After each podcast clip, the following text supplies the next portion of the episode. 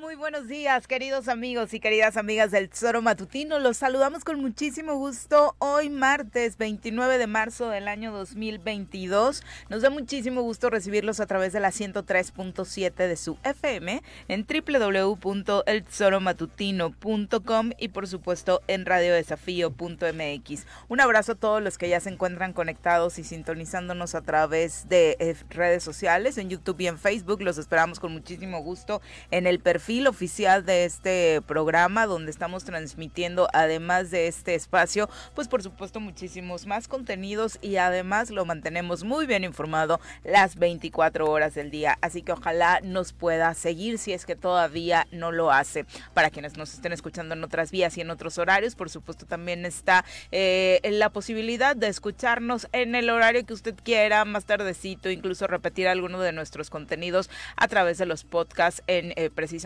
YouTube y Spotify. Así que muchísimas gracias por acompañarnos esta mañanita en la que por supuesto haremos recuento de las vicisitudes que han sucedido en Morelos las últimas horas. Lo único que nos faltaba que se nos cayera una avioneta y en Temisco y en un supermercado y por qué no ayer sucedió una avioneta que venía procedente de Acapulco con eh, tripulación poblana. Desafortunadamente cayó en esta tienda eh, bodega Urrera ubicada en la colonia azteca de Temisco causando un sustazo a la población que usted por supuesto ya podrá imaginarse, incluso para quienes leíamos o leían desde otros municipios en su momento esta información, era increíble de pensar. parece una broma, ¿no? O sea, yo a las primeras personas que les avisé de es que acaba de caer una avioneta aquí eh, a unas cuadras de mi casa, la verdad es que parecía, parecía eso, ¿no? Que era una, una mala broma. Desafortunadamente no fue así y tres personas terminaron perdiendo la vida en este accidente. Mi querido Pepe, ¿cómo te va? Muy buenos días. Hola, ¿qué tal, Viri? Buenos días, buenos días al auditorio. Con el gusto de estar con ustedes, desde luego con el auditorio, contigo, Viri, en esta, este martes de este mes de marzo que ha durado todo el año. Y se quejaban de enero, sí. sí, ha durado, pero qué barbaridad. Bueno, al menos yo ya eh, sentí ya más. Particularmente esta segunda parte, ¿no? Sí sí, sí, esta segunda parte se fue más, más lentito, pero bueno, ya, ya estamos a días de terminar este mes, iniciar el tercer mes, de, el cuarto mes, perdón, mes de nuestro, de nuestro 2022. Y como bien dices, y ya después de que la sorpresa, después ya se cayó en la exageración. Mm. De pronto ya veía, pues sí, claro que es un riesgo porque tenemos un aeropuerto, entonces se pueden caer Mezclarlo con el iPad, ¿no? También a nivel nacional, que obviamente fue una nota que tuvo relevancia a nivel nacional y, ver tanta información crítica relacionada con el aeropuerto Felipe Ángeles fue de no. Sí, mezclemos la gimnasia con la magnesia. Sí, desde luego es terrible la noticia porque hubo personas fallecidas, ¿no? Este, es terrible la noticia porque pues no te puedes esperar que suceda esto y justamente en esa primera sorpresa yo me quedo en el sentido de que el aeropuerto tiene vuelos eh, eh, de, escuelas, ¿no? Eh, de aviación que están ahí de manera cotidiana, de manera diaria. Entonces tampoco es una constante que se nos estén cayendo avionetas que este, todos los días, ¿no? Entonces también hay que bajarle a, en esa paranoia que de pronto circuló en las redes sociales el día de ayer. Desde luego es la nota por esta eventualidad de lo que sucede, porque es una avioneta que recientemente le habían dado un certificado la, la aviación de los Estados Unidos, es una, es una avioneta eh, de, de los Estados Unidos.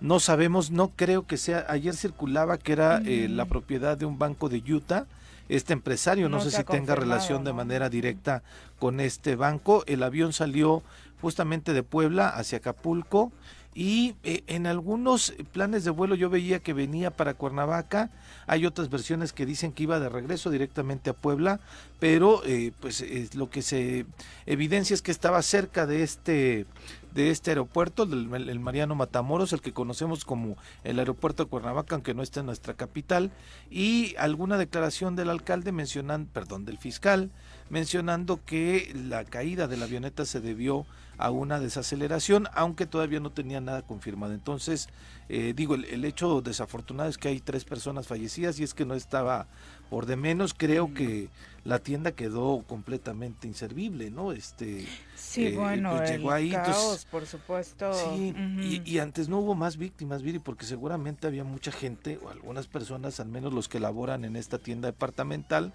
que se encontraban en el instante en el que cayó, ¿no? Sí, y hubo mucha gente en redes sociales, ¿no? Incluso comentando de acaba de salir de ahí, entre los vecinos también. Es el horario aparte en el que mucha gente va y hace las compras para la, comida y, demás, ¿no? Entonces, por supuesto que era una hora en la que, pues, desafortunadamente, eh, para, eh, de acuerdo a lo sucedido, muchos se encontraban ahí. Eh, ¿Quiénes eran los tripulantes? Eh, la familia Cheguren, muy conocida en Puebla, precisamente este hombre, Mauricio, hace aproximadamente tres trienios intentó ser alcalde de San Pedro Cholula. Él es el único sobreviviente de quienes viajaban en esta aeronave. Su pareja eh, es quien pierde la vida, es precisamente con quien había estado, según les relataron ellos mismos a través de redes sociales, pasando un fin de semana familiar en Acapulco. Y bueno, también eh, pierden la vida el copiloto y Alejandra N.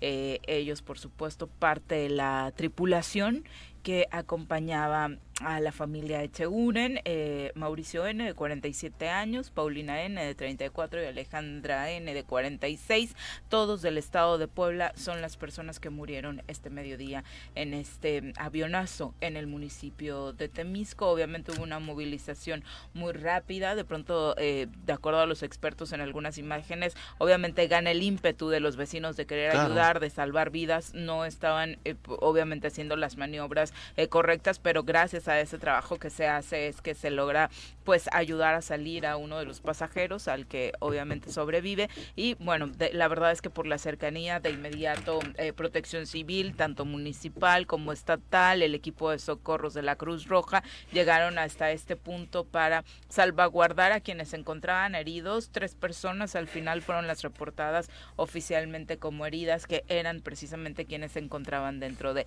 la tienda de autoservicio. Dos estables y uno grave seguía, ¿no? Es lo que decían y que lo estaban ahí dando la, el servicio. La Guardia Nacional también llegó al lugar, Viri, y este, pues desde luego se vio la coordinación inmediata, ¿no? Pero la voluntad de la gente, desde luego, veíamos con picos, ¿no? Que estaban tratando de abrir para tratar de, de mm. rescatar, ayudar, darle un auxilio a las personas, pero este, pues vaya, fue la nota. Y la otra nota del paniqueo, que es así, la creo, es lo que sucedió en el aeropuerto de Cancún, que la primera versión, y es que los videos que se ven es la gente corriendo con bastante terror, y cuando de pronto sale la autoridad a decir, no, no hubo balacera, hasta no le crees a la autoridad, ¿no?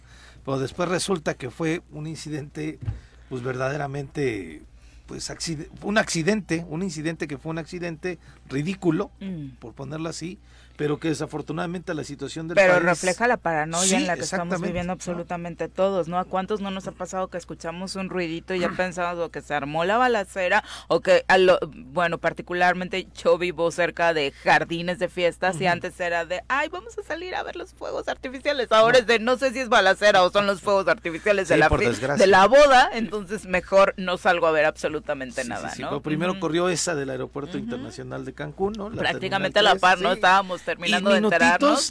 Cuando ya iba saliendo la autoridad diciendo no hay indicios de balazos, de pronto es que cayó una avioneta. No, ¿en serio? Y ya no te la creías, ¿no? Bueno, son las 7 con 10. Saludamos a quien nos acompaña en comentarios. Ladies and gentlemen. Llegó en esta esquina de la cabina del Zor Matutino el terror de Juan José Arrece, el amigo de todas las colonias de Cuernavaca, águila de nacimiento, merengue por adopción y vaquero por decisión, un político de altura. Él es Francisco Paco Santillán.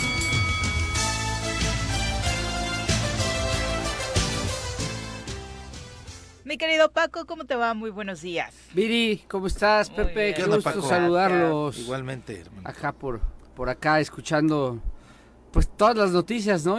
que nos pasan. Hasta lo más increíble ya pasa en Morelos, ¿no? sé, más falta que llegue un dinosaurio y nos, y nos me. Ya es que dices, cuando ya no te puede pasar. Era un perro. El perro te me, ¿no? el estado ya no más falta que un dinosaurio aparezca y nos Sacaste lo priista que traías dentro. no, ni, eh, esos uno de esos prinosaurios y nos mide ya. Nada más nos falta eso. No, sí, la verdad es que el Morelos es regularmente convertido en nota nacional por lo desafortunado, ¿no? Siempre. Nuestros políticos son expertos en este tema, pero ahora, bueno, este accidente también que termina en tragedia. Lo que sí es cierto, y los venía escuchando, llegué un poco tarde, es que el, el AIFA es el Felipe Ángeles, ¿verdad? El AIFA, sí cambió las rutas de vuelo en el país. Y ese cambio de rutas de vuelo afectó principalmente a Morelos. Hoy, bueno, hay, hay grupos de abogados que están llevando los amparos precisamente por esa situación, pero hoy a lo mejor muchas personas no se han dado cuenta, otras otras sí nos hemos dado cuenta. Que ha habido más avionetas que hay mucho avión pasando por Cuernavaca, que se escucha además. Porque, ah, a ti te molestaba el ruido ahí, ahí, ahí en la casa, ahí sí gustan ver el espectáculo de, avión, de, de, turbinas de aviones, ahí pasen todos los días a las 6 de la mañana, les invito a un café, Ahí siempre están pasando aviones. que te vengas acá temprano. Ah, seguramente. Y nos escuches temprano. Por supuesto. este, y cuando me dejan mis hijos. Pero, sí, claro. Pero fíjate que sí, eh, sí cambiaron las rutas. Y sí, yo no, yo no me metí a este rollo de los amparos y nada, porque yo entiendo que pues vivimos en una sociedad, en una comunidad, y, evidentemente son cosas normales, y además soy, soy un usuario de los, de los aviones. Pero sí, ojo, ¿eh? esto de que pudiera tener alguna relación con el AIFA, no para como lo quieren plantear los, ya sabes, los que por todo quieren linchar al presidente. Pero este avión salió de Puebla y después salió de Acapulco, Y este, en algunos planes de vuelo decía que iba para Puebla y otros decían que, iba a hacer escala en Cuernavaca. Es, lo que no sabemos, ¿no? Pero yo nada más me quedé pensando, dije, ah, nada más sí les voy a comentar que hay, hay eh, yo creo que Morelos va a empezar a ver y además conforme aumente la, la capacidad de vuelos, la oferta de vuelos del Felipe Ángeles, vamos a tener más eh, temas de aviones sobrevolando nuestra ciudad, que no pasaba antes, pasaba poco, ¿eh?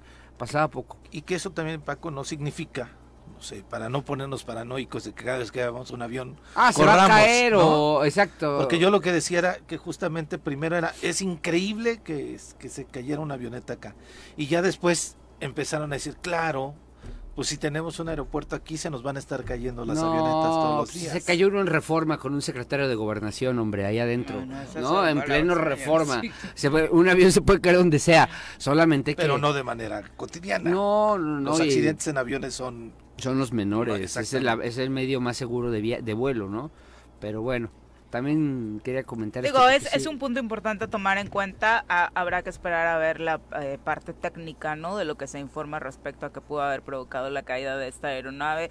Hubo muchas especulaciones al respecto, desde que se le acabó la gasolina, desde que una falla mecánica, eh, bueno, bueno, no la gasolina, se le acabó el. Sí, sí, sí, sí, sí. Alguna, eh, algunos decían que ya se venía de la gente, ¿no? Mencionan algunos medios que decían que ya venía con un mito, ¿no? Este, lo que sí no hay videos de. Pero también no hay que creerlo, ¿no? Porque había, previo a que se diera la información de que venía de Acapulco, gente que estuvo diciendo que la vieron sobrevolar eh, muy bajo en la zona días antes, ¿no? Y esa, avioneta ni siquiera estaba acá, por lo que se sabe. Sí, estaba en Acapulco, ¿no? Pero sí, yo, yo sí percibí este fin de semana dos, tres avionetas en Cuernavaca, pero este con otro, o sea, sin ningún sin ningún problema, ¿no?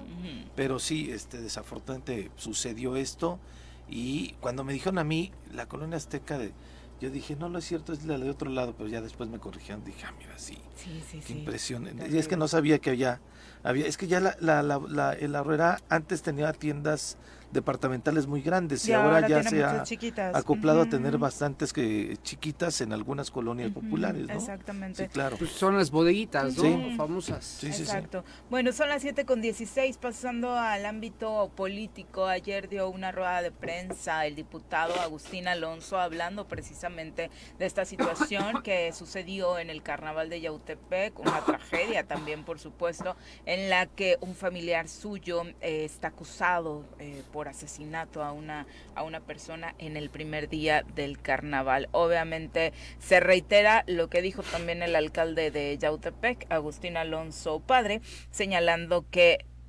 obviamente no van a meter las manos por nadie y por supuesto también coinciden en que tiene que haber justicia. Justo te contesto también con cariño con verdad, Luis Pablo. Eh, la primera pregunta por amor ¿qué estaría dispuesto a hacer? Eh, mediante estos hechos, yo creo en la justicia, y hoy hace un rato, antes de que arribaras al lugar de la conferencia, estuvimos aquí diciendo de manera muy frontal y de manera concreta y sensata de que la ley se debe aplicar y el mayor ejemplo que debemos de poner nosotros los que estamos enfrente es no metiendo las manos y no lo meteré por, amor a, él mismo, no lo, no lo, meteré. Y, es, así que está hoy. No he hecho una sola llamada, no he ido a ningún lugar, no he más que tratado de, que a mi madre se sienta mejor con mi presencia, con mis abrazos, con mis palabras. Eh, en el tema de la policía que dices, eh, no hay una contradicción, no soy yo quien, pudiera decir el por qué, cómo, cuándo, dónde, creo que la autoridad correspondiente tendrá que emitir esos comunicados o esos, esas investigaciones y peritajes. Yo no quisiera incluso con mis palabras poder eh, entorpecer una investigación que se está haciendo. Al final de cuentas, ahorita estamos en pleno, están en, pleno, en plena investigación. Yo no quisiera entorpecer esa parte y, y seré respetuoso del proceso jurídico y legal que deba de llevarse. Y en el tercero que mencionas, y, y, si recuerdas un hecho lamentable donde fui yo el que paró la carretera, fui yo el que, pedí que la intervención de la policía estatal, porque tres de los mandos de los policías estatales, en este caso hay que recordar al secretario de Seguridad Pública Isaías, al secretario, subsecretario de Seguridad Pública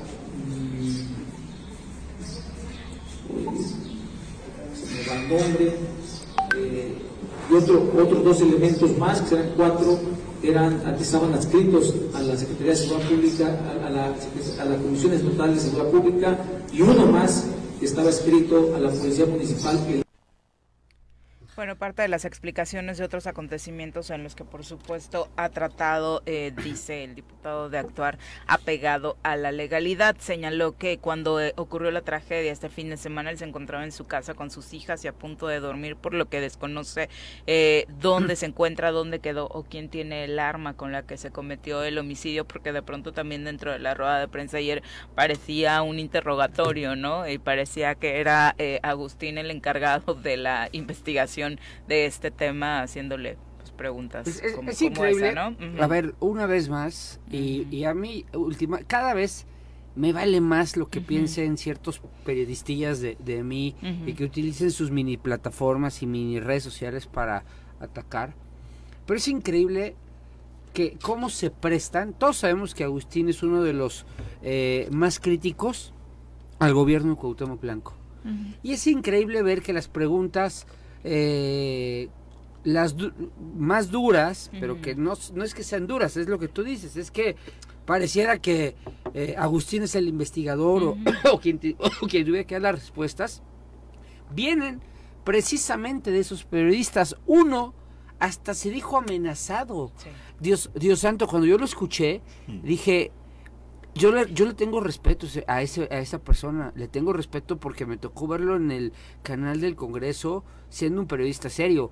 Se juntó con un payasito, un payasito con el que hacen un, programa un, programa de ridículo, ofensivo, que, que ofenden a las personas, que eh, con adjetivos, con, con, con malos chistes Críticas personales y no, análisis político, ¿no? No, yo ya que ver al, porque está de mi pelo, va a tener que explicarme por qué, por qué le, cómo, cómo llamó a mi esposa.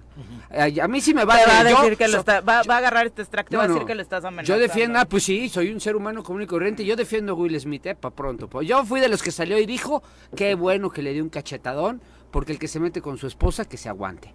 Ahora, tú dijiste algo cierto. A ver si lo hicieron por subir el rating, qué payasada. Pero yo sí soy de los que lo defienden. Y me, llama la atención que ese tipo de periodismo está eh, ya. Es que me amenazó Agustín Alonso. nada más te dijo, tú eres de los más críticos y aún así, bla, bla, bla, bla, bla, bla. eh, eh, empezó a dar respuestas a todas las preguntas que se le hicieron. A mí De me parece que... ¿eh? De manera tranquila. A mí me parece que hizo lo correcto, salir a dar la cara, pero pareciera que ahora ya no puedes, este, es, es- muy dura la posición de- del político en la que alguna vez yo estuve sentado y, y- y ya no puedes decir nada porque o amenazas o, o- o- o rompes un protocolo o violentas un tema, cuando lo único que yo vi de Agustín fue dar la cara y decir que las investigaciones sigan porque aquí no se va a defender a nadie. Y eso me parece lo sensato, lo correcto y lo que tiene que hacer, porque así es el primo que más sabe en la vida. Si mató a alguien, se tiene que ir a la cárcel, no hay más. Fíjate ¿no? que en, en ese sentido yo, yo coincido completamente contigo en, la, en la situación de que de pronto pues ya el periodismo se utiliza para no para hacer periodismo sino para golpetear o para fingir, este tomar el partido con ciertas cosas, ¿no? Sí. Eh, me sorprendió a mí un tuit del diputado Jorge Toledo. Del federal. Sí. Dice, lo verdaderamente preocupante en el caso de Orlando N es que sus familiares, los Alonso, salgan a decir que no meterán las manos en el proceso, como si ese fuera un acto de buena voluntad a favor de la justicia para la sociedad morelense o no la norma por derecho. ¿Qué es lo que yo creo aquí eh, en el sentido de el, eh, que menciona el diputado? A mí lo que más me preocupa es que a ese diputado no lo conocen ni en su casa. Pero es diputado ahorita, Sí. ¿no? ¿De dónde? De Cuernavaca. Ay, güey, yo soy de ¿no? aquí. Bueno, Entonces, el tema es, uno, se agradece que salgan a dar la cara. Sí. Bueno, no es que se agradezca, tenían que dar la cara. ¿Quieren qué? ¿no? Pero aparte era la pregunta que todo el mundo les estaba haciendo, Claro. ¿no? Ujú. ¿Qué es la- No, pero ver, es que además es lo primero que pensamos como sociedad, Viri. Claro. Si es el hijo de, el familiar de, el amigo de, inmediatamente asumes Que todos los políticos van a tratar de influir para que salga eh, este de manera inmediata. Yo ayer lo decía aquí, quien lo detuvo fue la policía municipal. Y la policía municipal sí efe- efectivamente depende del mando único, pero se reportan ahorita en este momento en Al este esquema alcalde. con el alcalde. Que era su tío. Entonces su jefe, no, que era su abuelo. su abuelo, perdón, su abuelo, su abuelo. Y entonces ahí de ahí recibieron una indicación, deténganlo y a las autoridades. Los policías actuaron y eso hay que felicitarlos también a los policías del municipio, a pesar de saber de quién era la persona. Qué bueno, se actúa conforme a derecho. Ahora, los dos actores principales salen y este, los dos actores principales familiares, uno asumiendo su responsabilidad como alcalde y diciendo aquí se respeta la ley. Bien. Y después sale el tío que evidentemente los ataques políticos en las redes sociales venían ya Ya en dirigidos. contra de él, dirigidos diciendo de quién. lo están protegiendo, va a salir.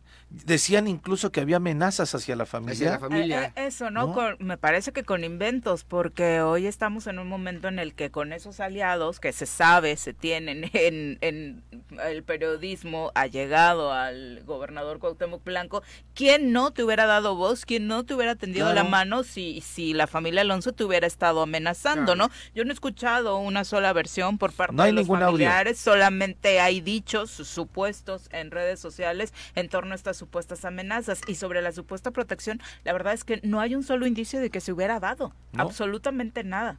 No, no, no, y la fiscalía está actuando.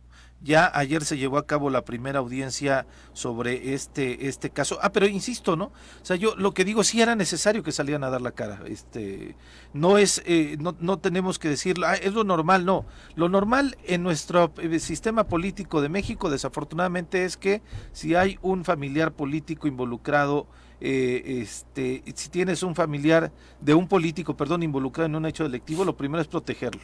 Y aquí no Sí. se está haciendo. La persona está detenida, está llevando un proceso judicial. Y por eso era importante saber cuál era la postura también que están asumiendo sus familiares que están en un cargo público. Uno de ellos, insisto, el abuelo, teniendo la responsabilidad de conducir el municipio. Ya ayer un juez determinó la vinculación a proceso en contra de este eh, Orlando N., eh, presunto responsable de homicidio de un hombre y de lesionar a cuatro personas más en el carnaval de Yautepec y desde luego queda en prisión preventiva.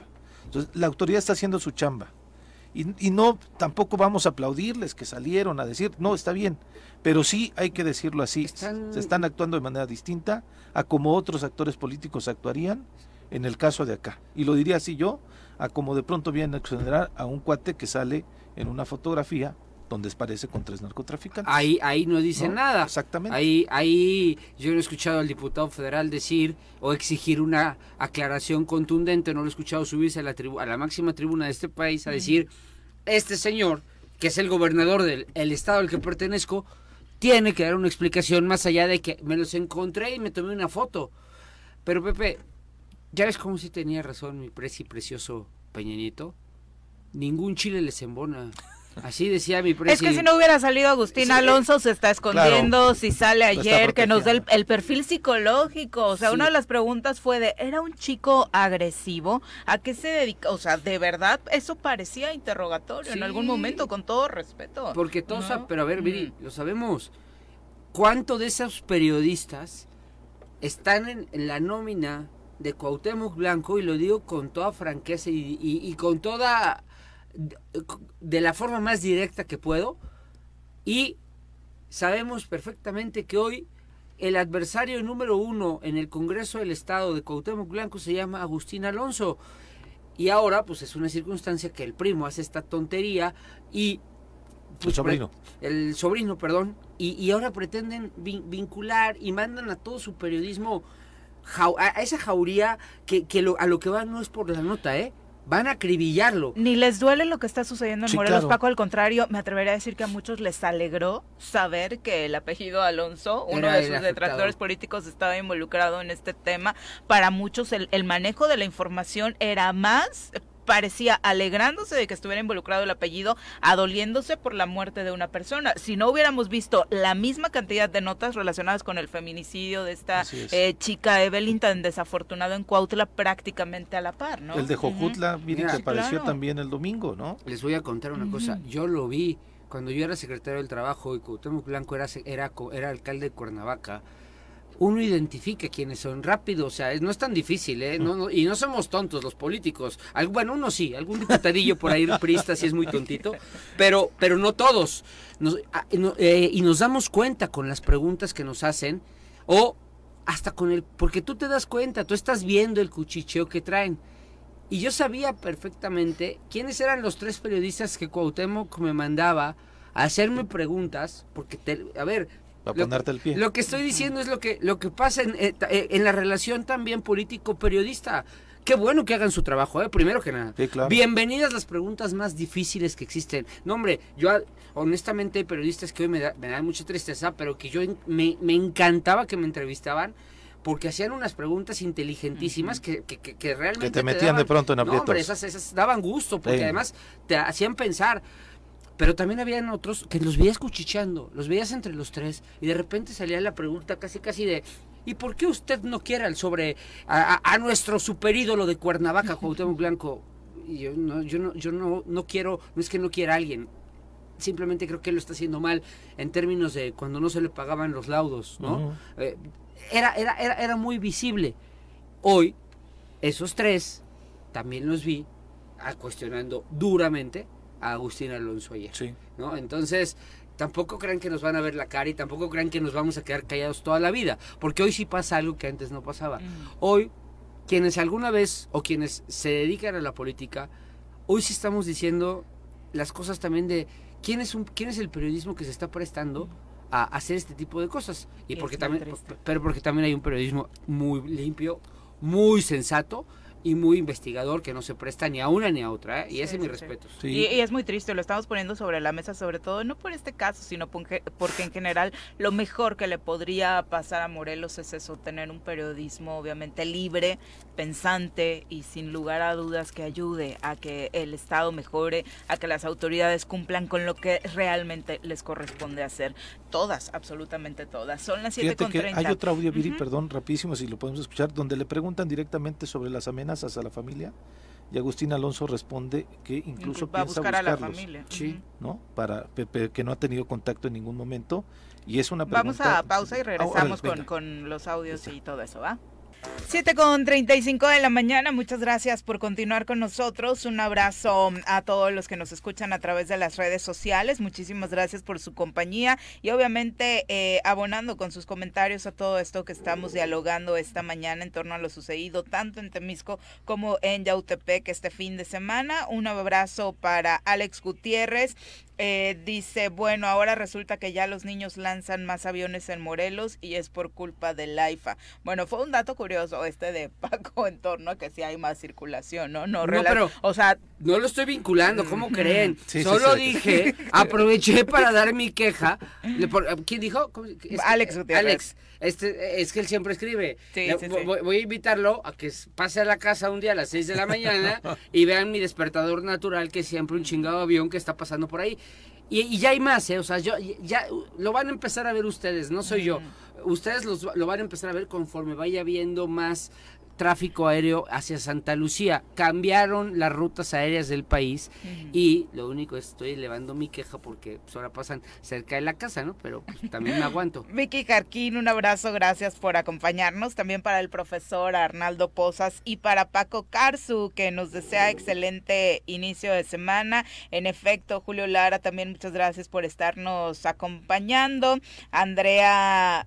Andrea Gutiérrez también dice de, bueno, a las autoridades no hay nada que agradecerles nunca, el único punto es que se cumpla con justicia para Bien. las víctimas, Tiene sin lugar a dudas, toda la eh, razón. sin lugar a dudas. Son las 7 con 37, vamos con nuestro eh, querido Carlos Caltenco, colaborador, pero ahora platicamos con él en su cargo como secretario del Ayuntamiento de Temisco para conocer más detalles de lo ocurrido ayer con la caída de esta aeronave. Carlos, ¿cómo te va? Muy buenos días.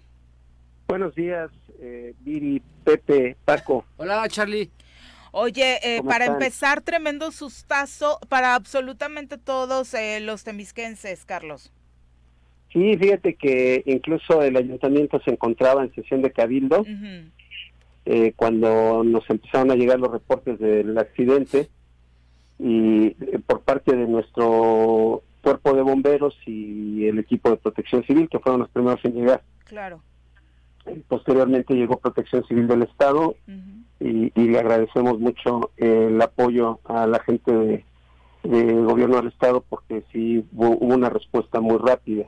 Sí. Igual este llegó ya más adelante como se trata de, de este tipo de accidentes tienen que ser eh, evaluados, ponderados por eh, la, las instancias federales, concretamente Aviación Civil. Eh, bueno, pues llegó la Guardia Nacional y Marina, la Secretaría de Marina para, para resguardar y hacer un perímetro, de seguridad. ¿Qué Dentro sabe lo- el ayuntamiento de Cuernavaca respecto De a lo Temisco. sucedido? De Temisco, perdón, respecto a lo sucedido. ¿Perdón? ¿Qué sabe el ayuntamiento de Temisco respecto a lo sucedido? ¿Qué les han informado Ah. oficialmente hasta el momento? Bueno, hay cosas muy evidentes que las, que las comento ahorita, pero eh, lo que sabemos es que el vuelo salió de Acapulco, tenía como destino la ciudad de Puebla, eh, pero al parecer tuvieron algún tipo de falla eh, ya cuando sobrevolaban el espacio aéreo de Morelos. Y este, hicieron lo posible por llegar al aeropuerto Mariano Matamoros. Desgraciadamente, esto es Ok. incluso por la misma posición en la que se impacta la aeronave. Sí, claro. El aeropuerto, ya estaban muy cerca del aeropuerto, estaban eh, No, a eh, muy pocos eh, kilómetros de llegar y desgraciadamente se impactaron en esa zona. Ahora, por el impacto, eh, eh, todo indica que los motores iban apagados. Eh, cuando eh, el motor va encendido, Ujú. eh, las- la destrucción es mucho mayor, sobre todo si se impacta con una nave como, como la de estas características. Eh, entonces, eh, por el, el estado de los mismos motores de las hélices, eh, se deduce que, el- que los motores iban apagados. Tampoco hubo derramamiento de, de combustible en, en el lugar, lo cual indica que muy probablemente la aeronave se quedó sin combustible. Esto es esto ya te lo reporto en función de, de lo que nuestro personal pudo constatar en el lugar de los hechos. Sí, y que fue parte de la situación que se estaba comentando también in situ, ¿no? A expensas obviamente de que se pueda confirmar ya en un eh, reporte más eh, ofici- eh, oficial por parte de quienes se hicieron cargo de este tema. Eh, la verdad es que lo que nos dices incluso asusta más, Carlos. Pudo haberse tratado de una tragedia mucho mayor. Pero, Sí, la verdad es que, este, digo, no, es un des- hecho desafortunado. Es muy lamentable, tenemos tres, tres este, muertos, en, eh, que eran eh, dos tripulantes, el piloto y la copiloto, y la esposa de del empresario, eh, que, que resultaron eh, muertos. El empresario resultó, este, sobrevivió y fue trasladado a un hospital de la Ciudad de México. Lo recibió la primera atención de parte de nuestro cuerpo de bomberos y, fue fue trasladado hacia un punto donde fue eh, por la situación, la gravedad, fue este, llevado posteriormente a la Ciudad de México en, una aeronave, en un helicóptero.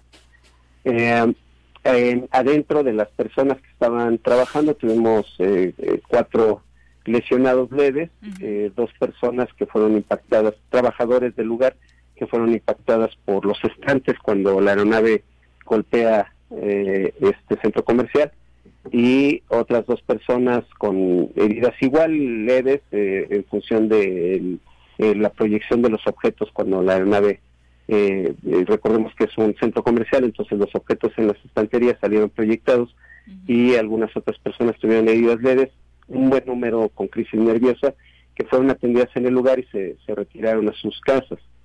En resumen podemos decir que fueron este ya ya contabilizando pues tres heridos, dos, dos este, que estaban adentro de alguna moderación, el, el empresario que sobrevivió al, a esta, eh, digamos, al, al, descenso de la nave y, los tres, las tres personas que lo acompañaban en el mismo que el piloto, la copiloto y su esposa. Vimos inmediatamente, Carlos, que bueno, las primeras personas que llegaron al lugar fueron los vecinos y empezaron a tratar de, auxiliar a este a la gente que estaba tanto en la tienda como desde luego la tripulación y solamente a escasos minutos fue cuando llegó la respuesta de la autoridad municipal. Es correcto, incluso eh, eh, les comento, estábamos en sesión de cabildo y la presidenta del síndico se trasladaron al lugar. Mm a, supervisar que, las personas estuvieran respondiendo ya para cuando eh, estaban ahí, eh, ya también estaban actuando Protección Civil del Estado. La solidaridad eh, siempre en los cuerpos de emergencia es, este, muy notoria. Tuvimos el respaldo también de Protección Civil de Xochitepec y, y en fin, hay que reconocer el trabajo de, de los bomberos y de Protección Civil de, todas estas instancias, tanto las del municipio como de Xochitepec y del Estado, porque dieron una respuesta muy rápida. De inmediato se estableció un perímetro de control por el riesgo del combustible, aunque no, no había derramamiento. De cualquier manera se estableció un, perímetro de control en donde se suspendió la energía eléctrica, tanto del lugar como de, de digamos, de un perímetro. Eh, ya posteriormente, una vez que se hicieron las eh, valoraciones, bueno, fueron restableciéndose paulatinamente eh, el servicio eléctrico para reducir el riesgo de cualquier explosión. La, catástrofe, en efecto, pudo haber sido mayor si el avión, este, pues es, es un, un avión pequeño mediano, ya no es una avioneta, se trata de un avión de 10 plazas más los dos tripulantes. Este, eh, esta aeronave, una King Air, eh, pudo haber hecho un destrozo mayor si la falla hubiera sido, este, digamos, de alguna falla mecánica y se hubiera encontrado con suficiente combustible en la sala. Eh, hubiera ocasionado en el momento del impacto, para empezar, la inercia de, los motores y el funcionamiento de los motores hubiera ocasionado daños y lesiones más fuertes a los que se encontraban adentro de, de, este, la, de la bodega y el combustible seguramente hubiera ocasionado una explosión y un incendio. Afortunadamente, eh, digo, es un hecho muy lamentable, vuelvo a decir, pero afortunadamente la, las condiciones en las que se impactó, pues nada más correspondieron a la inercia de de la aeronave al, impactarse con la bodega y, no hubo este tipo de consecuencias que son comunes en los accidentes aéreos. ¿Qué ¿Se sabe ah, acerca de esto, nada más, Carlos, esto que mencionas? Hablábamos de que obviamente por el horario eh, regularmente este tipo de sitios se encuentran con un buen afluente, particularmente estas bodegas pequeñas y por el entorno. Hay muchas viviendas alrededor de la zona. Eh, ¿Había mucha gente, había poca? ¿Hay un contexto sobre esto? Sí, no había, no era un horario de mucha afluencia.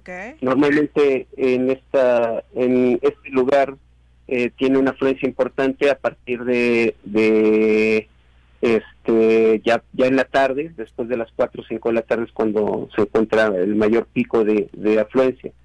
Eh, no había mucha afluencia en, en el lugar.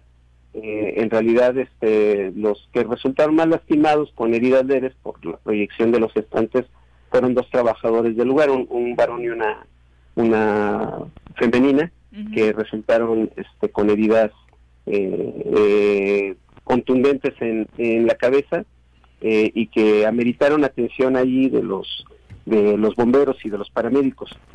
Eh, este, los demás fueron golpes leves, muy leves, eh, que este, fueron, incluso algunos de ellos no quisieron ni dar su nombre y se retiraron a sus casas. Este, y sí hubo gente con, alguna, bastante gente con crisis nerviosa en el lugar, y es obvio, eh, imagínense, ¿no? mientras estás echando la mayonesa al carrito, pues obviamente no. Yo hago, yo hago, el mandado en la casa y ahí me cae una avioneta. No, está cañón. Imagínate, ya, ya, dicen, bueno, ya saben que el mexicano se ríe de todo. Sí, claro. Este, pero bueno, afortunadamente no, no pasó mayor. Carlos, todavía en la noche estaban realizando maniobras para poder retirar pues eh, los restos de esta aeronave eh, en la tienda. La escena, o no sé cómo llamar, el lugar del incidente, queda a resguardo de la autoridad federal, o quiénes quienes se encargan ya a partir de, de, este hecho, a partir de que rescatan, bueno, sacan los cuerpos eh, de, de, este lugar, de que se llevan los heridos. este este lugar, ¿a quién, ¿de quién queda el resguardo? Tengo entendido, tengo entendido que toda la diligencia de acopio de información, de de este del lugar del impacto ya se hizo.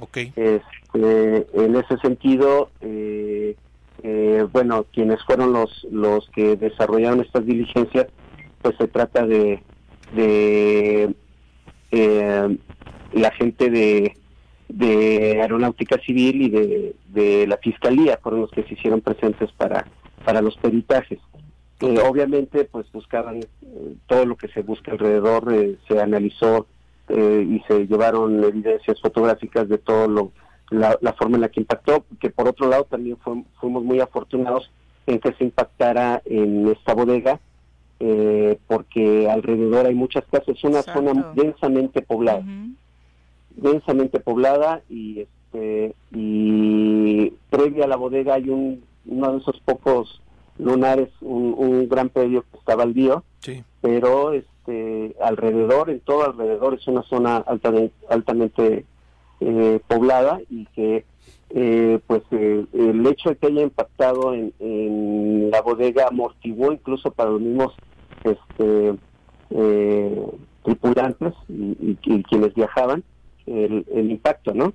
Hay un sobreviviente, ¿no? O sea, que dentro de lo toda la tragedia, pues por supuesto es lo, lo positivo. Carlos, de entrada, no sé si querías eh, hacerle alguna No, no, yo estoy ya, ya curado de espanto con todo lo que pasa en pues Morelos. Pues ya nada más falta que, no sé, caiga un pinche meteorito, que, no sé. Algún dinosaurio, eso es lo que dice. Ah, mira, todos andan coincidiendo con lo del dinosaurio. Ustedes algo salió el prista que traen dentro, ¿eh? Que aparezca un dinosaurio y nos me, no sé. Por supuesto, todo nos nuestro. Pasa todo. Todo nuestro reconocimiento para el equipo de emergencias de la Sí, bien hecho, ¿eh? Actuaron rápido. La verdad, es muy, muy valioso, como siempre, su trabajo. Y aunque no tiene que ver exactamente con el tema, Carlos, aprovechando que te tenemos en la línea y, representando, por supuesto, al ayuntamiento, eh, ¿qué resultados dejó la visita del presidente Andrés Manuel López Obrador, particularmente en este tema que, por supuesto, le favorece al municipio que representas, eh, la conclusión del famoso puente sin fin? Claro que sí, sí, eh, te comento de inmediato, dame un segundito y, y, este nada más porque pues estoy preparándome para salir y el perrijo está dando lata. No te preocupes, que no vaya a morder a nadie, no, no, no, queremos que ahora, después de todo lo que hemos estado platicando, resulta que en plena entrevista el perrijo de Carlos Caltengo le pega una mordida a, alguien, ¿no? Eh, no, no, no, mientras tanto aprovechamos, por supuesto, bueno, al fin que al fin que tú no tienes tu programa, tú tienes todo tu día de programa. Ah, mira, si le dimos... Sigue aprovechando mi, día. Le hemos dado permiso a Juan Ángel Flores de ponerle el uniforme a los, niños, cuando se los lleva a la escuela en plena entrevista que no le dejemos guardar al perro. aquí en la semana. Pero ya, ya, ya este, Ahí luego a Juan Ángel los, los niños lo balconean. Sí, hermanito chulo. Te comento sobre lo del viernes. Este, para nosotros fueron excelentes noticias. Creo que creo que Fue bendecido. Eh, no le va a gustar a Paco, pero este, fue bendecido ¿Por, qué no? por el por las eh, las buenas noticias que se dieron. Mira, en primer lugar, la, eh, empezamos el día eh, porque empezó con el tema de seguridad, con el anuncio de la instalación de una comandancia de la Guardia Nacional en Temisco. Ok. Nosotros ya habíamos enviado una carta de intención ofreciendo un predio en donación que se encuentra entre campo entre Punta Verde y, y, este Colinas de Altar. Y, y bueno ya se va a instalar este ya lo confirmó el presidente se instalaría esta comandancia en Temisco.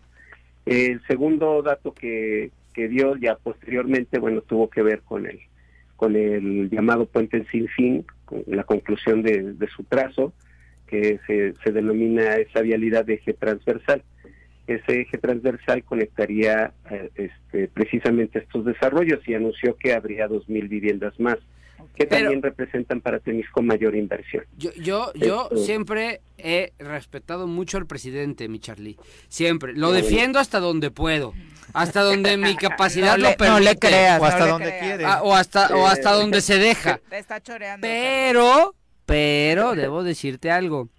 Ese proyecto que el presidente les anunció está desde 2007. Porque a nosotros, a nosotros, siendo A ver, yo diputado, este, Paco, me lo Paco, presentó Marco Adame. Nos, nos Sí, lo presentó junto con Geo. Eh, Se iba a Sí, llamar Paco. Geópolis. Sí, sí, Paco, pero no se concretó. Ah, claro. Ahora, ahora ya lo, él lo va a retomar. Sí, pues quebró se la empresa, ¿no? Las Sí. administraciones que te gustan y que añoras se aventaron, este, se aventaron alrededor de cinco años en construir un puente. Que estas También- administraciones han hecho más que la actual. Desde No, hace un no, poco- no. Cualquiera, la que me Está pongas. sujeto a discusión, pero no lo voy a polemizar porque además me están preguntando Porque, además sabes que yo voy a venir el día de tu, pro- de tu horario y ahí voy a discutir. Estás, recuerda que hoy es el día en el que está el El- rating el chingón es y que, estás aquí Este, haciendo huella. eh, pues esa, es importante que se concluya esa vialidad Por eh, supuesto. y va ligado al tema de la ampliación del aeropuerto que también lo planteó. Eso está Eh, muy creo bien. yo que, que no es un error. Estaba escuchando antes de que entrara al aire por ahí alguna persona, no sé si eras tú Paco, Sí. que decían que este tipo de problemas eh, como el de la avioneta, eh, o de, perdón, de esta aeronave, este, iban a estar sucediendo porque se cambió. No. Eh, está rotundamente equivocado. No lo dije, Eh, no lo ciudades- dije así. Ciudades como Nueva York y, y Francia, de París, perdón, este, tienen sistemas aeroportuarios de tres, tres aeropuertos. Claro. En algunos casos, eh, por la densidad, porque es una reverenda tontería concentrar todo el tráfico aéreo en un solo espacio, como se pretendía hacer en el nuevo aeropuerto Por- internacional de la Ciudad de México. Texcoco. Eh, eh, abajo podrás tener toda la superficie y el espacio disponible y 50 mil pistas, pero arriba se corren muchos riesgos de concentrar el flujo aéreo en un solo espacio. El hecho de que se tengan ahora tres eh, aeropuertos, eh, la zona metropolitana, y que nosotros estamos alzando la mano y al parecer, pues eh, todo indica por las declaraciones del presidente que el Mariano Matamoros se va a ampliar para poder este, recibir eh, eh, aeronaves más grandes de las que puede recibir ahorita. Ahorita puede recibir este 737 y, y eh, a, a Airbus este, A30, ¿no? Me parece. Pero eh, la idea es que pueda recibir de mayor envergadura aeronaves para ya ya este incorporarlo también a este sistema aeroportuario. En Nueva York se tiene La Guardia, se tiene el John F. Kennedy, se tiene Newark, en el caso de Francia se tiene el Charles de Gaulle y se tienen otros dos Sí. como parte del sistema precisamente para no concentrar en un solo espacio aéreo. Entonces eso que estaban, no sé quién lo estaba diciendo. No, es que, a ver, a ver, para- te lo programa. aclaro. Creo que Pues sí, espérame. Una es que... reverenda tontería. No, no, espérame, espérame. en- Charlie, en tra- aviación. Charlie, tranquilo, a ver, que no te apasione tu Andrés Manuelismo. Lo que yo estaba diciendo, lo que yo estaba diciendo es que la ru- no es que vaya a estar pasando esto, ¿no? Es que las rutas aéreas a partir del Aeropuerto Internacional Felipe Ángeles sí cambiaron. En Cuernavaca no estábamos acostumbrados a ver el flujo aéreo que hoy sí estamos viendo. Que ya no lo dejan dormir Que, los eh, aviones, eh, te invito a la casa mañana a 6 de la mañana, pasa un avión siempre, para que lo veas. No me mol- o sea, lo dije también, vivo en una sociedad, vivo en una comunidad, uso los aviones, no importa, me lo aguanto, ya sé que a las 6 va a pasar mi avioncito y no Pero eso no tuvo que ver con el accidente. Así nadie lo dijo así, Na- Carlos. lo nadie dijo eso. No, nadie, nadie lo comentó así. Nadie De lo- hecho, ridiculizábamos a quien Ah, decía, porque sí exacto. hubo gente en redes sociales que primero se sorprendió. No, no es cierto, no cayó un avioneta. Ya después decían, claro, es porque tenemos un aeropuerto ahí, entonces estamos expuestos a eso. Y justamente decíamos que un accidente, día. sí, que un accidente de este tipo ¿Qué está es muy difícil que ocurra en el mundo, ¿no? Un, un accidente aéreo. vaya. De hecho, se mueren más personas en accidentes automovilísticos. Exactamente. Claro, también Bueno, sin duda. Y es más, Charlie, Y este, es más probable morirse en un viaje en, en, en vehículo. En autopista. Ay, creí coche. que en un viaje como el de Foo Fires allá en Colombia. Híjole, Dije, respeta al muchacho, se y- y acaba de ir. Y, y yo, pero espérame, yo quiero hacer una felici- felicitación amplia, directa y extensa a Carlos Caltenco, porque él dijo algo que no dijo el presidente, pero tiene razón. Porque el problema del AIFA es que lo quisieron vender como el nuevo Naisim, o lo, o lo vendieron como la sustitución del Naisim. Si alguien hubiera dicho lo que tú acabas de decir, está perfecto. Todos los países del mundo tienen que concentrar su espacio aéreo regionalmente. Si dicen el Felipe Ángeles le quita, como lo dijo Del Mazo, como lo Presión. dijo Fayad, oye, ahora el aeropuerto está cerca de nosotros, si lo regionalizas a esa zona y tenemos el Benito Juárez para la Ciudad de México y tenemos la Terminal 2 para la Ciudad de México y tenemos el, El de, de Toluca, ya tienes cuatro Que al final es lo que va a pasar. Que ¿no? eso es lo al que va a final pasar. es lo que va a pasar y a nosotros, particularmente con el de Temisco, nos conviene. Por eso felicito a Carlos, porque él dijo algo que el presidente no, pero tú tienes razón, porque lo explicaste como debía de ser. El problema es que el presidente quiso decir que a Felipe Ángeles iba a sustituir al Naisim, y eso, eso fue lo que ha generado tantísima polémica. Tú, como lo planteas Ah, regionalizado, que es como está Bueno. correcto. Ya ni les hubiera tocado el tema de la. eh, de Pero en un principio aeropuerto. sí lo manifestó así. El presidente, cuando se dio a conocer el proyecto, se, se comentó y esa fue una de las razones de peso. Sí, y luego ya se focalizó en el AIFA y ya hemos escuchado poco de los aeropuertos Exactamente. aledaños, El problema es que se concentra la discusión entre el, el NAICIM o el AIFA y eh, ahí fue donde ya se perdió el, el- tema de fondo, que es dispersar, eh, digamos, en el espacio aéreo la, el flujo, porque sí el riesgo de accidentes en el en el Benito Juárez, en, el Exactamente. De la. Ciudad de México, pues ya es peligroso. Ya era peligroso, ahorita esperemos que empiece a, o sigue siendo peligroso en la medida que se que iba a irse reduciendo este nivel de, de conflicto en la medida en que se vayan desplazando, digamos, las conexiones hacia los otros dos aeropuertos que ahorita están ya con esas condiciones, que es el Felipe Ángeles y el de Toluca, el, el, este eh, Adolfo López Mateos, me parece que se llama, y eh, El de pues nosotros dejamos la mano para que Mariano Matamoros también cumpla esta condición y creo que con esos cuatro aeropuertos eh, el centro del país tendría una posibilidad de interconexión. Nosotros captaríamos eh, pues parte de lo que es el flujo de, de vuelos de, de Guerrero, de Morelos, de una parte del Estado de México y del sur de la Ciudad de México. El. Benito Juárez captaría otra parte, el, el, este, Santa Lucía o el Alfa captaría otra parte y, y Toluca este, seguiría siendo como lo ha sido hasta ahora, pues la principal vía para el Estado de México y también como una vía este, secundaria para quienes van de la Ciudad de México a otro lugar. Carlos, muchas gracias por la comunicación. Muy buenos días. Buenos días, estamos a la orden. Cuídate. Igualmente, un abrazo. Eh, son las 7.59. Eh, para los que, ahora que mencionaba Carlos, ¿no? Que decía que le había agarrado en Cabildo el tema de la avioneta. Dije, ¿dónde le habrá agarrado al gober? Pues quién sabe, nos vamos a quedar con la ¿Qué duda porque no, trabajó ¿A qué ayer. hora fue? 12, 15. Ya, ya primera cerveza. Inmediatamente. Después Sí. del mediodía, Sí, no. eso- Ah, es lunes, está crudo, se, se levantó a las 11. Seguía celebrando la visita del presidente, porque es lo único que no ha dejado de O el triunfo de ¿no? México. Todo el fin de semana. No, Este, bueno, y oye, Lo que sí hizo fueron, tuitearon desde su cuenta diciendo que ya estaba protección civil. Solo uno. Aparte ni Uno, siquiera uno. terminó de informar, Sí, solo no un tuit. terminaron de informar solo, nada de solo lo que un estaba y estaban ahí metidos, pues digo, es obvio que tenían que hacerlo. Ujú. Ay, pero eso no lo había. Es que ya ven que los lunes son malitos y, y- y no habíamos platicado. No, no sé escucharlos. No, el, el lunes casi ni los oye. Pero este, los martes ya se empieza lo bueno. Eh, ¿Por qué el presidente sigue haciendo lo mismo? ¿En qué sentido? Viene y lo apoya, lo respalda. Ah, bueno. Oye, tú, no sé si fuiste tú, ah, no, fue mi amigo Gibran Aro.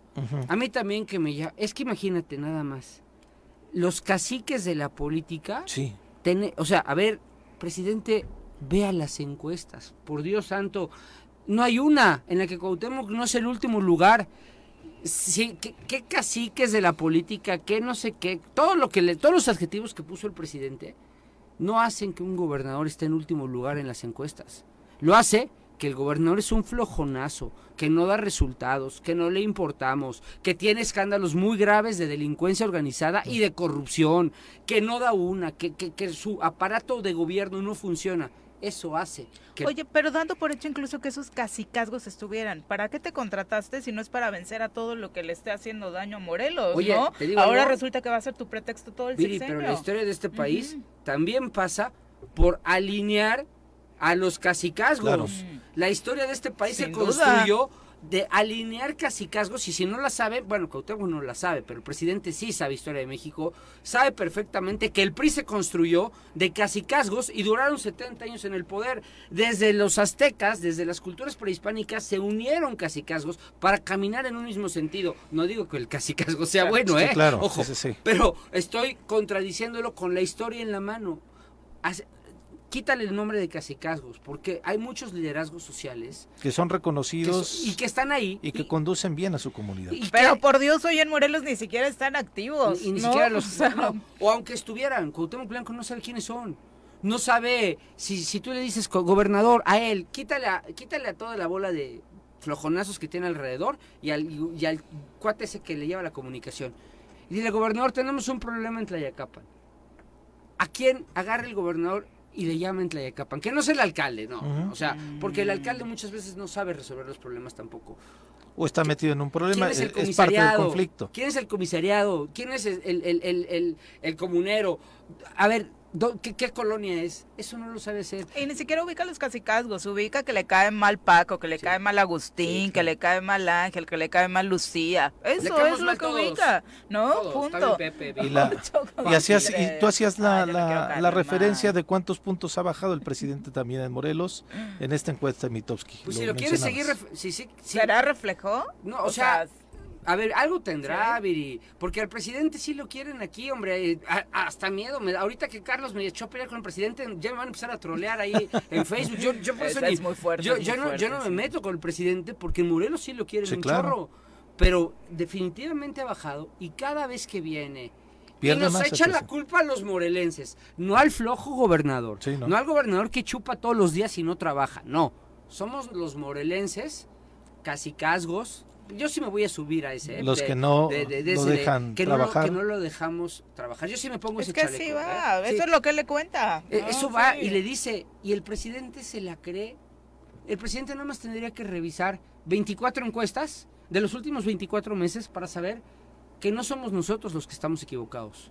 No somos nosotros. Es a la persona a la que está apoyando para que a ver si lo manda de, de mono de cilindrero a una delegación a ver si logra levantar a, a su proyecto en Ciudad de México. Es todo lo que está defendiendo el presidente. Pero pues que se lo lleve ya porque aquí en Morelos no ha dado una. No solo estorba, sino que hace daño. Son las 8 con 4. Vamos con nuestro compañero Omar Ocampo, que nos tiene información acerca eh, de información, sí, relacionada con los comerciantes y desafortunadamente la extorsión que sufren cotidianamente. Omar, ¿cómo te va? Muy buenos días. Hola Viri, buenos días. También saludo a Pepe, a Paco, pues personas con credenciales de la anterior administración del Ayuntamiento de Cuernavaca se hacen pasar por inspectores y cobran a comerciantes establecidos desde tres mil hasta cinco mil pesos. Esto lo ha dado a conocer el líder de la Canaco, la Cámara Nacional de Comercio, Rodrigo López Laguardia. El líder empresarial registra en lo que va del año al menos 10 extorsiones vía telefónica y 25 de personas que se presentan en los locales para hacer supuestas supervisiones. Escuchemos lo que comentaba Rodrigo López Laguardia. ¿Hasta cuántos casos tienen? Ahorita llevamos detectados como 10 casos de, llamadas telefónicas con este tema y como 25 casos de gente que se ha presentado pues con gafetes de administración anterior a, supervisar o a revisar los comercios. ¿Y han logrado tener dinero? En algunos casos sí, la mayoría es que no, no están este, eh, generando esta, esta parte porque bueno, pues ya los negocios están empezando a, a buscar los caminos adecuados para hacerlo, pero sí hacemos un llamado a los comerciantes que pongan mucha atención. Nadie con el aceite de la administración anterior pues puede generar ninguna supervisión ni ninguna eh, visita a las empresas y vuelvo a decir, ni el ayuntamiento ni la Cámara de Comercio eh, generamos eh, contacto o gestoría a través de llamadas telefónicas. ¿Cuánto es lo que les piden? Pues mira, va dependiendo la, la sensibilidad que tiene y que está contestando la llamada, ¿no? Eh, no hay cantidades, empiezan este, pues a poner cantidades dependiendo cómo van sintiendo la llamada. ¿Qué han caído de manera directa? Pues desde 3 mil pesos, 5 mil pesos, ¿no? Que, que, que es en donde... Adelante, Omar. Recordar, Pepe, que ya se habían registrado extorsiones a comerciantes establecidos por parte de inspectores del ayuntamiento a finales de la pasada administración y ahora serían estas mismas personas que antes fueron servidores públicos los que ocupan las mismas credenciales incluso para realizar estos delitos, es lo que ha dicho Rodrigo López Laguardia. La información. Muchas gracias, Omar. Muy buenos días. Eh, y, qué y, y, aparte sucede cada término de administración y lo terrible es eso, ¿no? Que se les permita seguir actuando. Me parece que es importante socializar que, de hecho, esta administración el primer mes dejó de realizar estos protocolos precisamente para generar un cambio. Ojalá que el orden eh, prevalezca y, bueno, también se socialice con los comerciantes de solamente quienes tengan credenciales actuales van a poder esperar. no es, tan fácil como eso. Lo primero que orden hacer un comerciante al pedir que se identifique la persona que llega. Es. Pues es ver si está vigente su, su, su credencial. La pueden falsificar, sería algo todavía más grave para el que lo haga. Pero hay muchos mecanismos para llamar y, oye, tengo aquí una inspección. ¿Es cierto o no es cierta, no? También que no se dejen engañar, ¿no? porque este tipo de vivales pues los han habido en todas las administraciones. y lo peor es que repiten, ¿no? O sea, muchos de ellos siguen y siguen y siguen administración tras administración. Eso, es terrible, por supuesto. Son las 8 con 8, vamos a pausa, regresamos con más. Gracias por continuar con nosotros. Un abrazo a todos los que se siguen manifestando. Roberto Biólogo a través de Twitter mandando saludos. Un abrazo, gracias por sintonizarnos. Eh, por supuesto también a los que siguen en el debate aquí a través de Facebook. Silvia Aguilar, un abrazo para ti. También, eh, por supuesto, a todos los que están preocupados. Eh, lo del seguro, pues debe tener en primer lugar seguro el establecimiento. Claro. En el caso hombre, y no, no va a ser un problema, por supuesto. O sea, no es como si le hubiera caído a la tiendita de la esquina, ¿verdad? Que ahí sí, quién sabe, y tendría que pelearse con quienes eh, pues fueron responsables del accidente, ¿no? Sí, oye, en malas noticias, Viri, hayan dos sujetos sin vida en un auto de lujo abandonado en el siglo XXI. ¿Ahorita? En Jantetelco, con un tiro en la cabeza, fueron encontrados los cadáveres de dos hombres dentro de un automóvil de lujo abandonado a un costado de la autopista del siglo XXI la mañana de, eh, pues vaya, del día de hoy. Fue al filo de las 6.30 horas, cuando las autoridades fueron informadas del hallazgo de un cuerpo en el asiento trasero de un BMW color blanco con placas de Morelos, el cual estaba estacionado junto a los carriles con dirección a Puebla, cerca ah, de la entrada de la bodega de granos. Pues ya arrancamos el día. Pues sí. ahora sí. Arrancamos con los muertitos, a ver con cuántos cerramos, carajo. Esta semana. Bueno, vámonos hasta Cuautla. El caso de Evelyn, por supuesto, estrujó a la sociedad entera, no solamente de Cuautla, sino de Morelos. Precisamente colectivos feministas están organizándose ya para exigir justicia y, por supuesto, pedir un alto de nueva cuenta a la violencia en contra de las mujeres. Saludamos con muchísimo gusto a Amarintia, que nos acompaña a través de la línea telefónica. Ella es parte precisamente de uno de estos colectivos y nos cuenta eh, cómo es que se está tratando de procesar a través del activismo este tema a través de grupos como heroicas e históricas de Cuautla. Amarintia, muy buenos días. ¿Nos escuchas, Amarintia? Muy buenos días. Sí, ¿me pueden escuchar? Sí, nosotros ya te escuchamos. Perfecto, buenos días. Buenos días. Eh, decíamos, ¿cómo es que se están articulando para hacer un llamado más fuerte en torno a lo que está sucediendo con la violencia en contra de las mujeres, particularmente en Cuautla? Bueno, nosotras desde nuestro activismo, que es completamente social y político, desde la colectiva Heroicas e Históricas, eh, constantemente estamos trabajando con las autoridades y la sociedad civil para tratar de visibilizar el problema, porque es un problema muy grande de violencia de género que vivimos, tanto en Cuautla como en el Estado. Eh, respecto a lo de Evelyn, pues nos articulamos, nos organizamos con vecinos de Evelyn que ya estaban eh, tratando de convocar a una manifestación, con la universidad donde estudiaba Evelyn, porque también es algo que les afectó, incluso con comerciantes de la ciudad y con otras colectivas feministas porque todos y todas estamos indignados, indignadas, dolidos, eh, heridas y obviamente esta es una situación que no se puede quedar Definitivamente, y en este, en este tema centralista de pronto nos perdemos un poco, Evelyn, y concentramos la preocupación en Cuernavaca y su zona metropolitana. ¿Cómo se está viviendo en Cuautla? ¿Qué datos hay acerca de la violencia en contra de las mujeres? Porque sabemos que particularmente el trienio anterior fue muy complicado.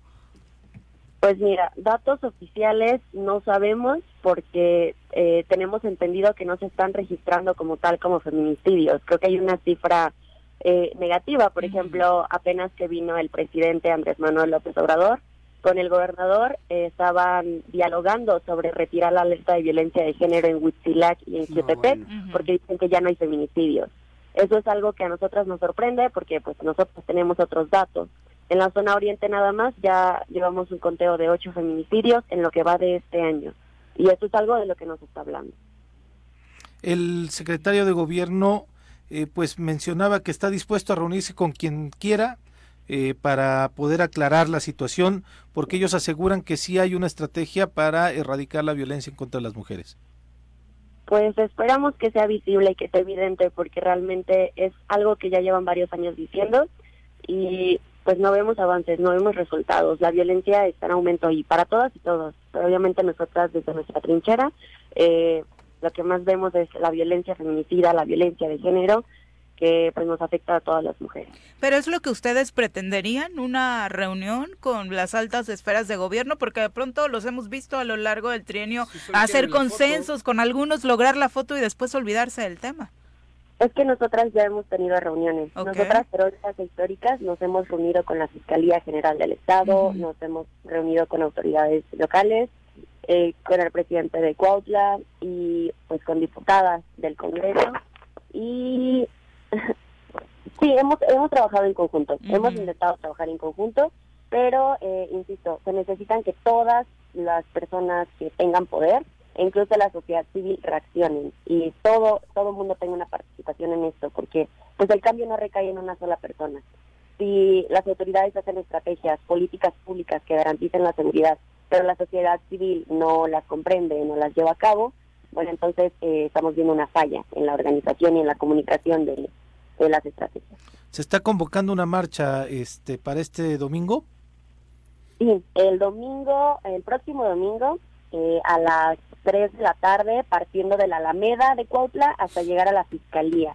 Se va a leer un pronunciamiento y eh, la convocatoria la estamos haciendo desde las colectivas feministas, los vecinos, los amigos y los familiares de Evelyn. Entonces, eh, la convocatoria es abierta al público, hombres, mujeres, niños, niñas, todas las personas que quieran asistir son bienvenidas y entre más seamos mejor.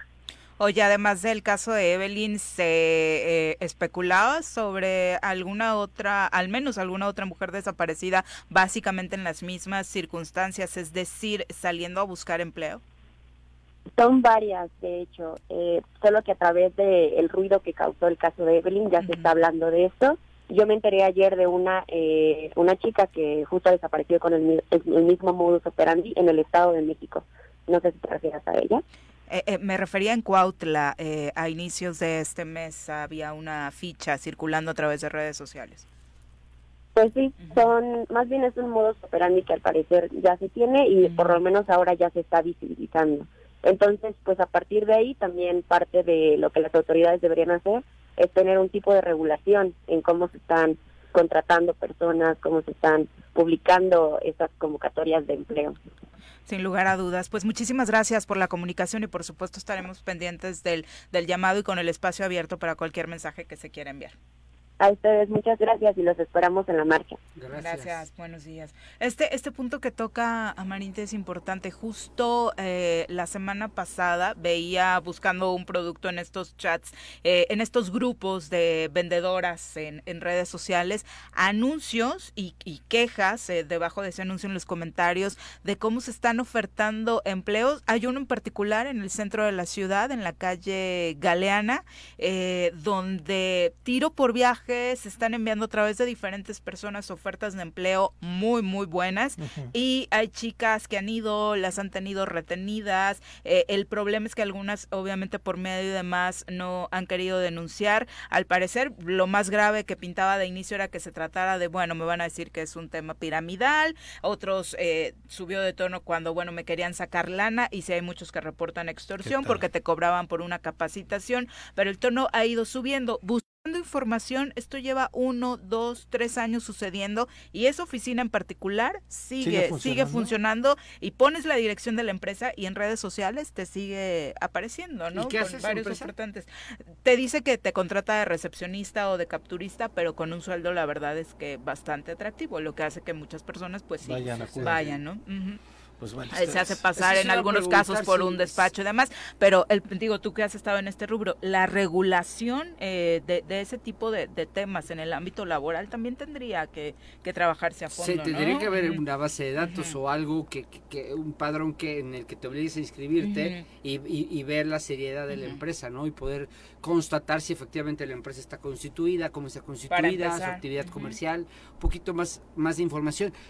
Pero eso iba a apuntar, ¿Hay algún indicio? Es que es, es, es, fue brutal lo que pasó con, con Evelyn.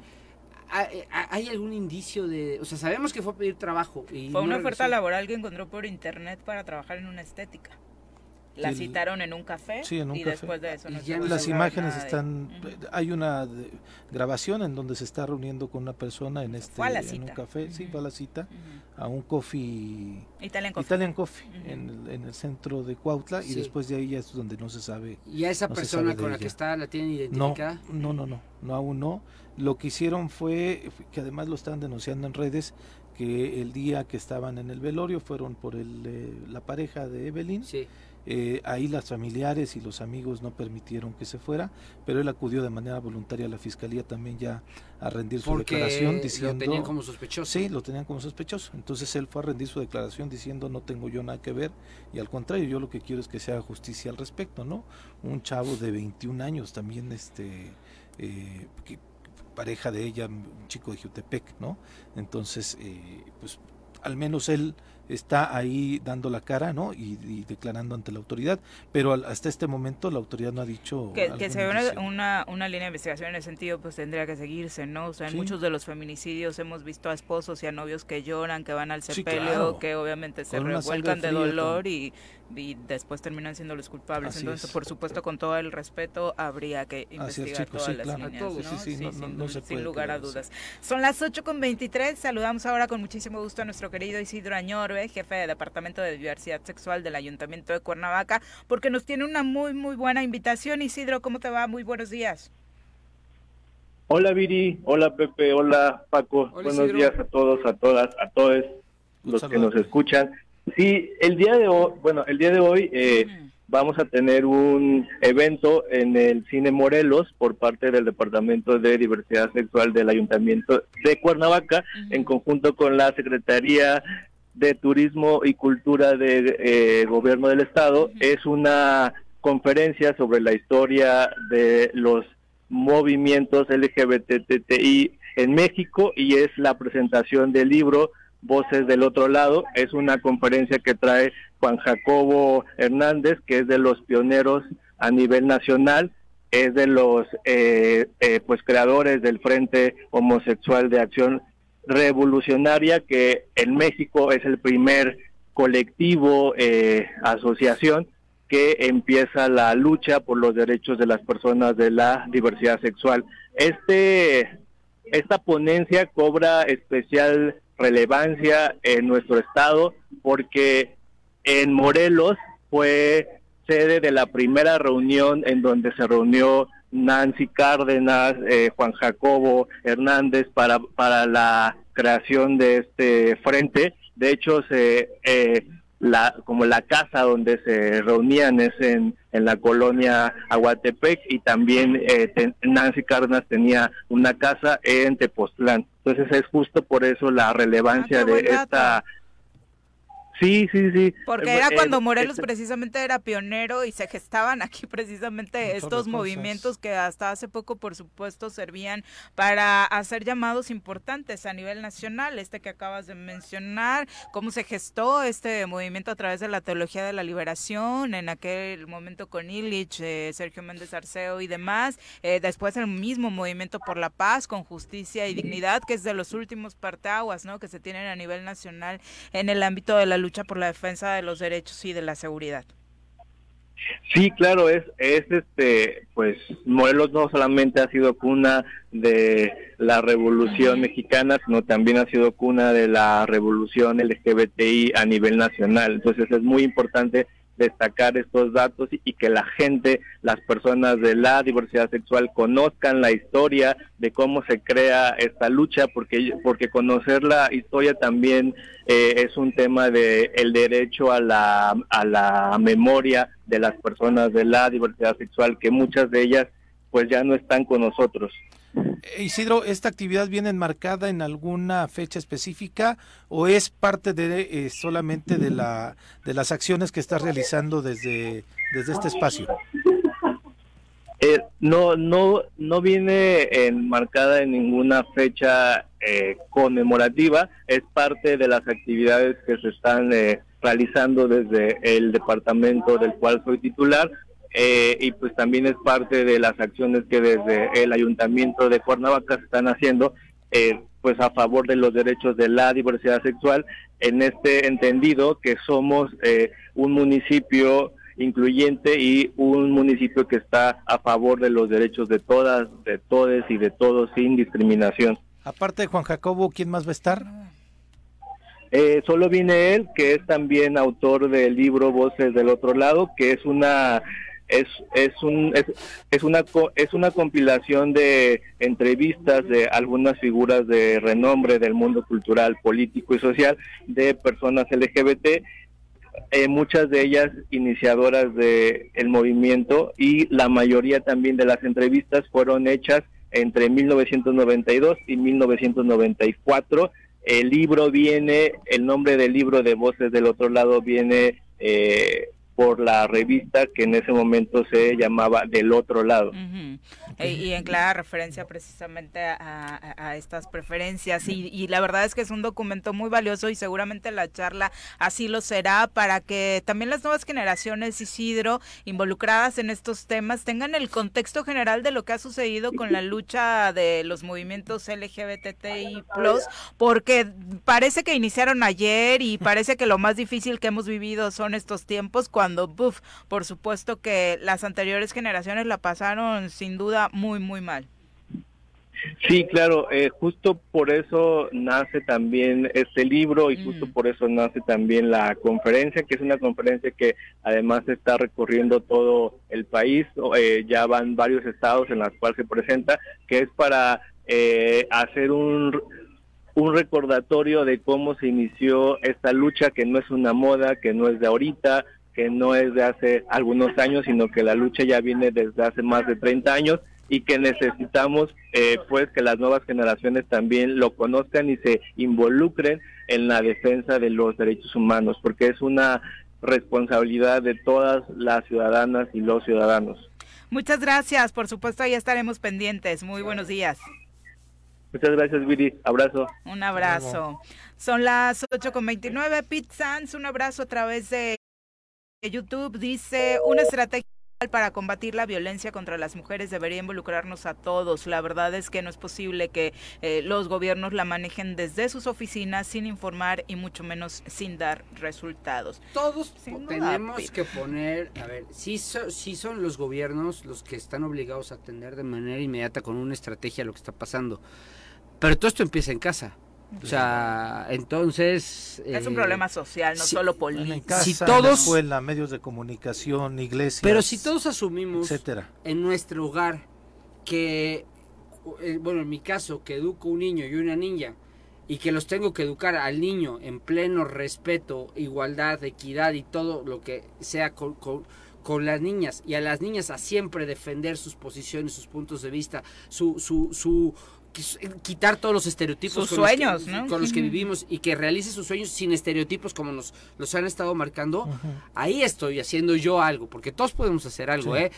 tampoco, yo, yo soy el más crítico de estos cuates sonsos que gobiernan, pero también podemos empezar por nosotros. Y creo que ahí es donde se gestan los cambios sociales. Sí, eh, particularmente creo que en lo que dice Pete está relacionado con ya tenemos un problema gravísimo de violencia y no hay una estrategia particularmente y aparte tienen presupuesto, ¿no? Ahora que hemos estado poniendo sobre la mesa más el tema de la alerta de violencia de género, porque de pronto como que después de tantos años ya estaba ahí en el olvido, tiene un presupuesto. ¿Qué ha pasado con ese presupuesto, no? ¿Cómo lo están ejerciendo? Pues, ahí tienen una clara responsabilidad. Si yo te contara todas las cosas que sé de cada presupuesto que llega, lo que quieren hacer, se espantarían muy feo. Ay, pues cuéntanos.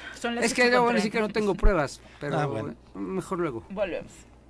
8 con 34 de la mañana, gracias por continuar con nosotros y por supuesto le mandamos también saludos a Juan Montes que nos está escuchando y que por supuesto está, dice, pendiente de la transmisión. Ya son las 8 con 34 de la mañana, ¿qué le parece? Ah, bueno, Chacho Matar también por acá presente. Vámonos a nuestra clase de feminismo porque ya te la andaba ganando Paco Santillán hace un ratito.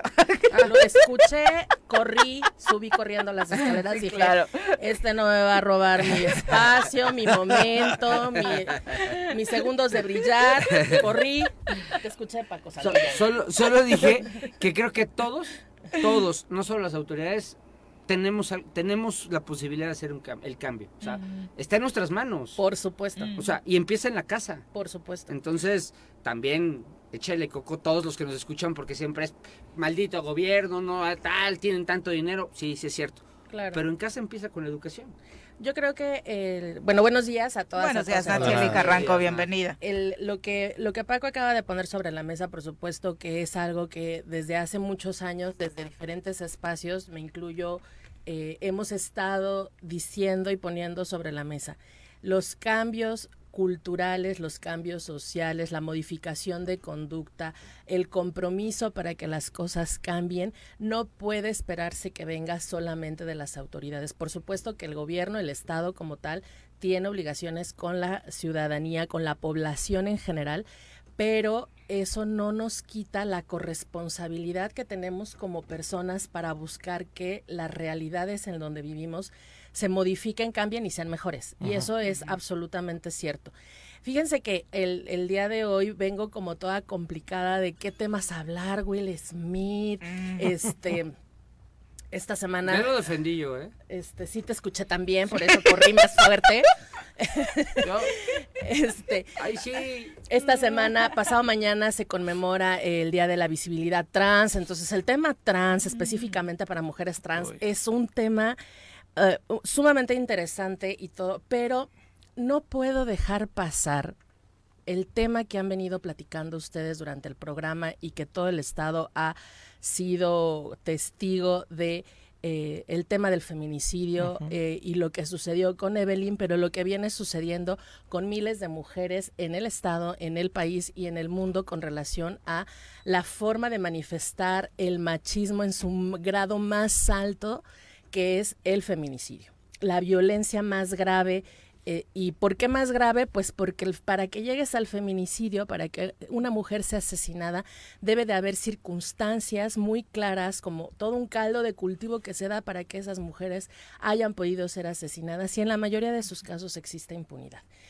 Y entonces, pues sí, me llamaba la atención hablar sobre el tema de Will Smith, me llamaba la atención hablar de otros temas que pueden ser, pueden ser incluso más más llamativos para quienes, ajá, para quienes nos están escuchando, pero la realidad es que yo no puedo dejar de hablar de un tema en donde deberíamos de empezar a hacer reflexiones mucho más profundas que solamente contar el número de mujeres que están asesinando.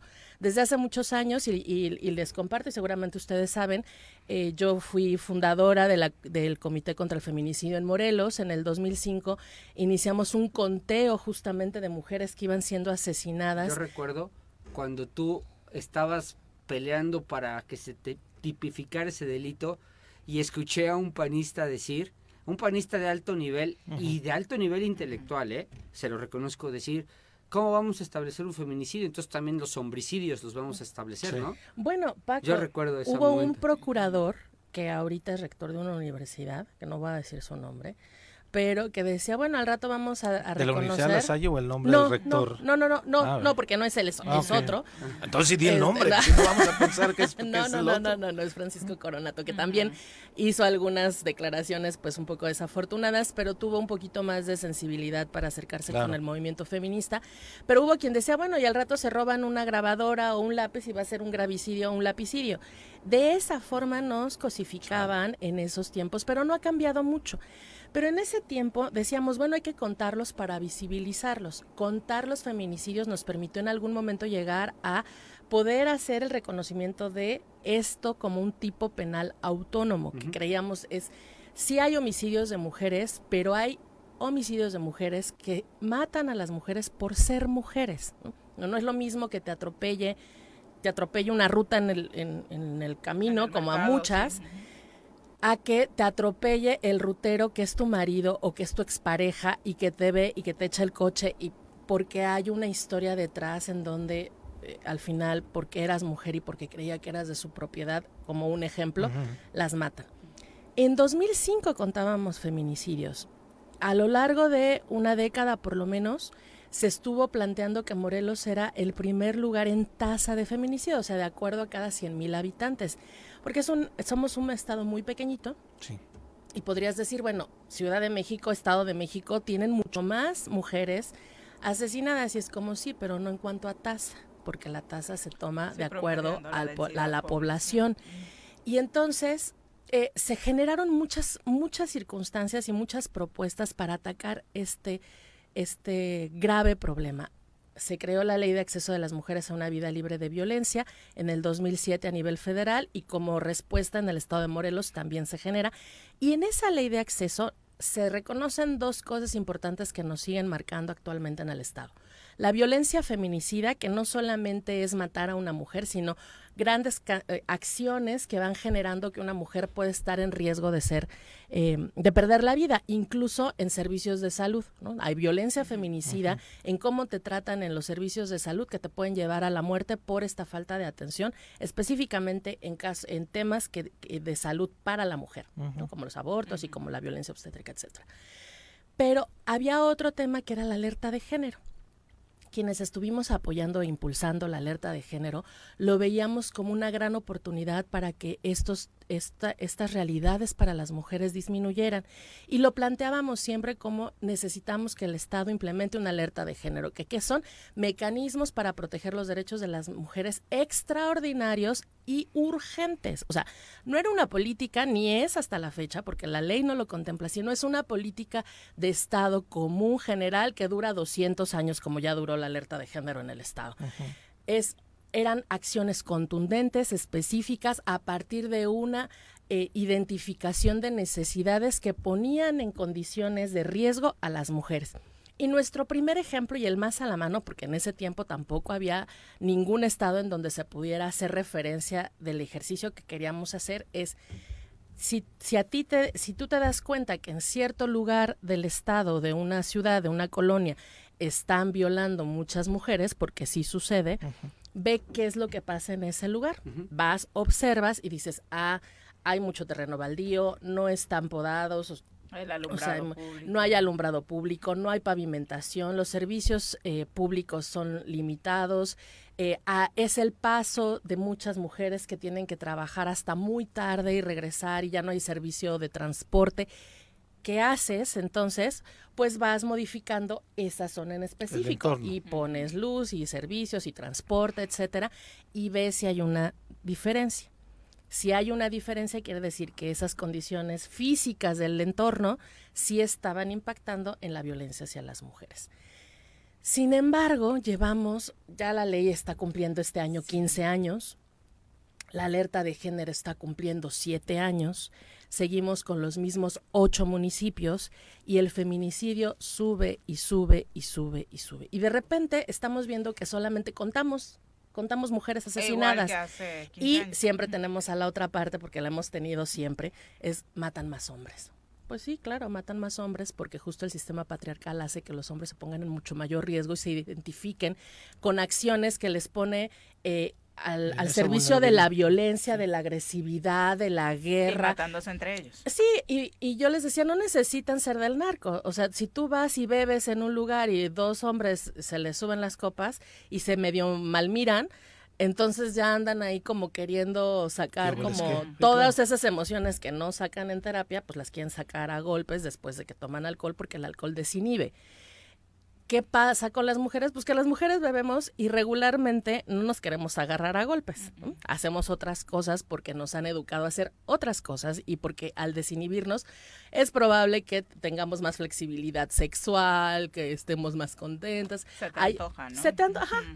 Pero bueno, por, por poner un ejemplo Sí. igual. Sí. Entonces, después de siete años de tener una alerta de violencia de género, alguien ha puesto sobre la mesa eh, el poder reflexionar si eso sirve.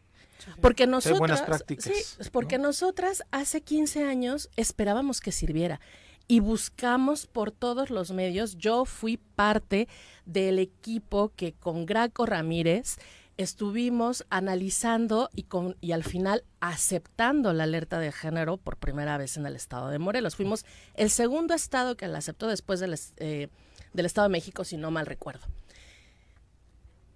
¿Qué, pa- ¿Qué pasó después de que se aceptó con toda la gente que se involucra, con los millones de recursos que tienen para esta alerta de género? Escuché hace una o dos semanas que el secretario de gobierno quería pedir alerta de género para todos Para los todo. municipios y es una, bueno, pues hay que leer la ley y en la ley dice que en los gobiernos no solicitan la alerta de género. Las alertas de género la piden la sociedad civil y eh, hay que pasar por toda una valoración para identificar si eso puede suceder y si eso se va a dar. Después escucho que quieren desaparecer la alerta de género, entonces, o sea, pónganse de acuerdo, o la quieren para todos los municipios o ya quieren empezar a dejar pasar.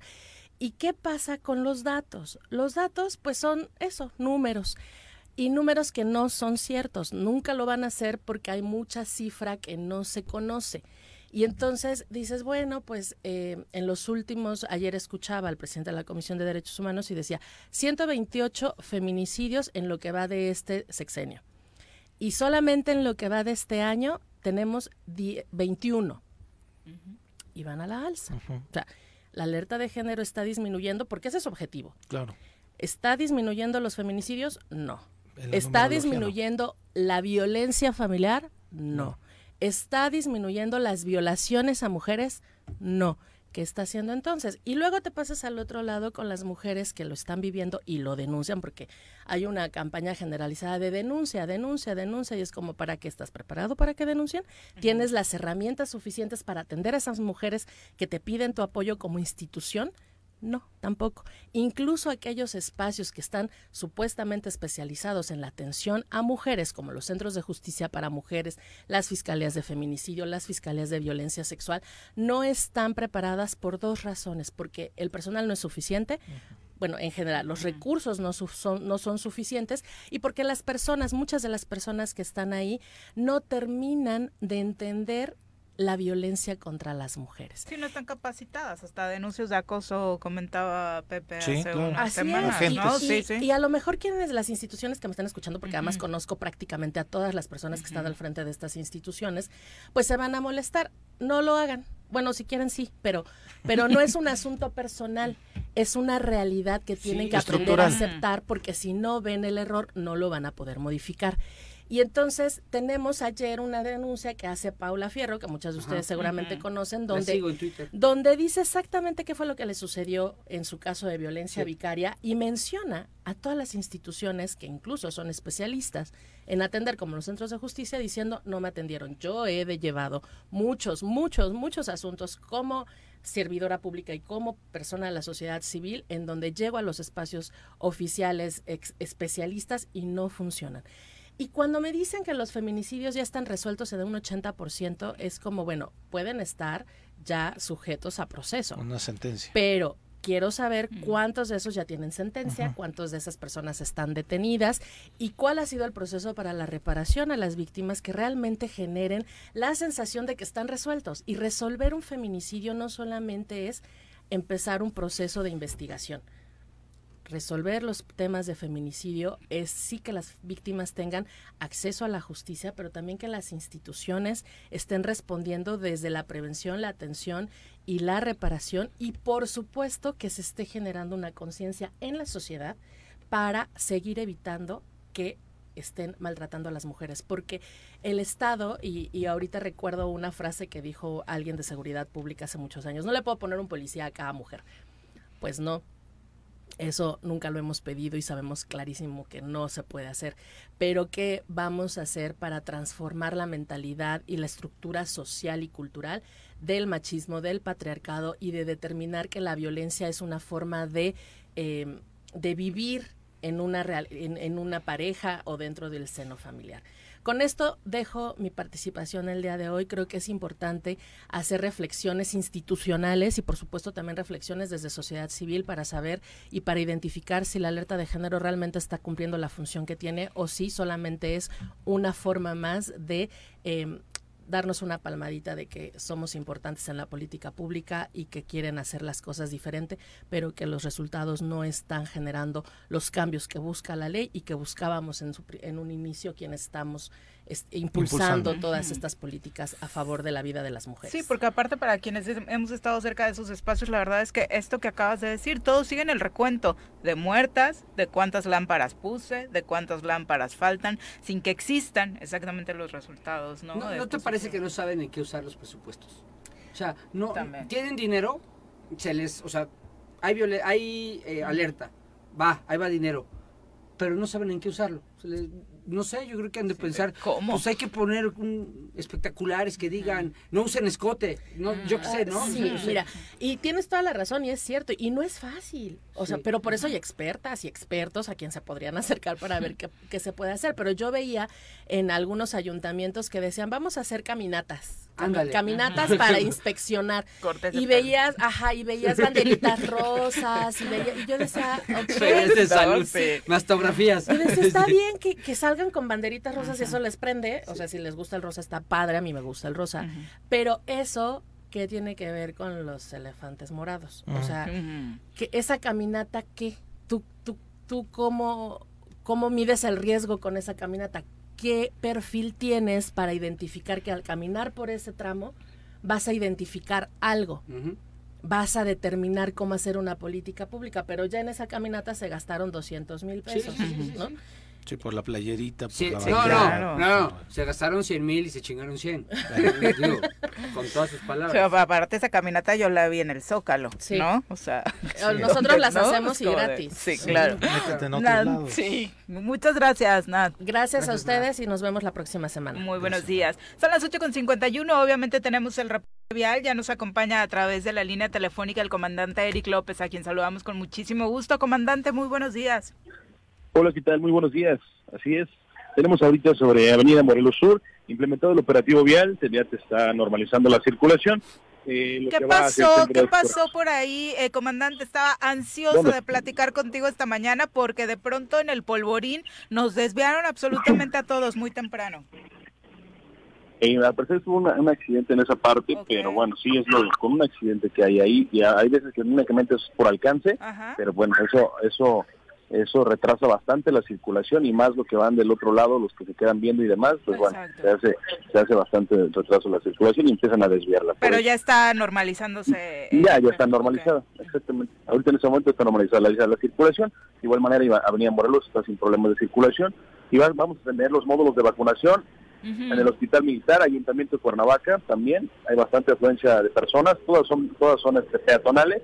En la Unidad Deportiva Fidel Velázquez, en Boulevard Agua, aquí en el Centro Integrador Chamilpa, en Paloma de la Paz.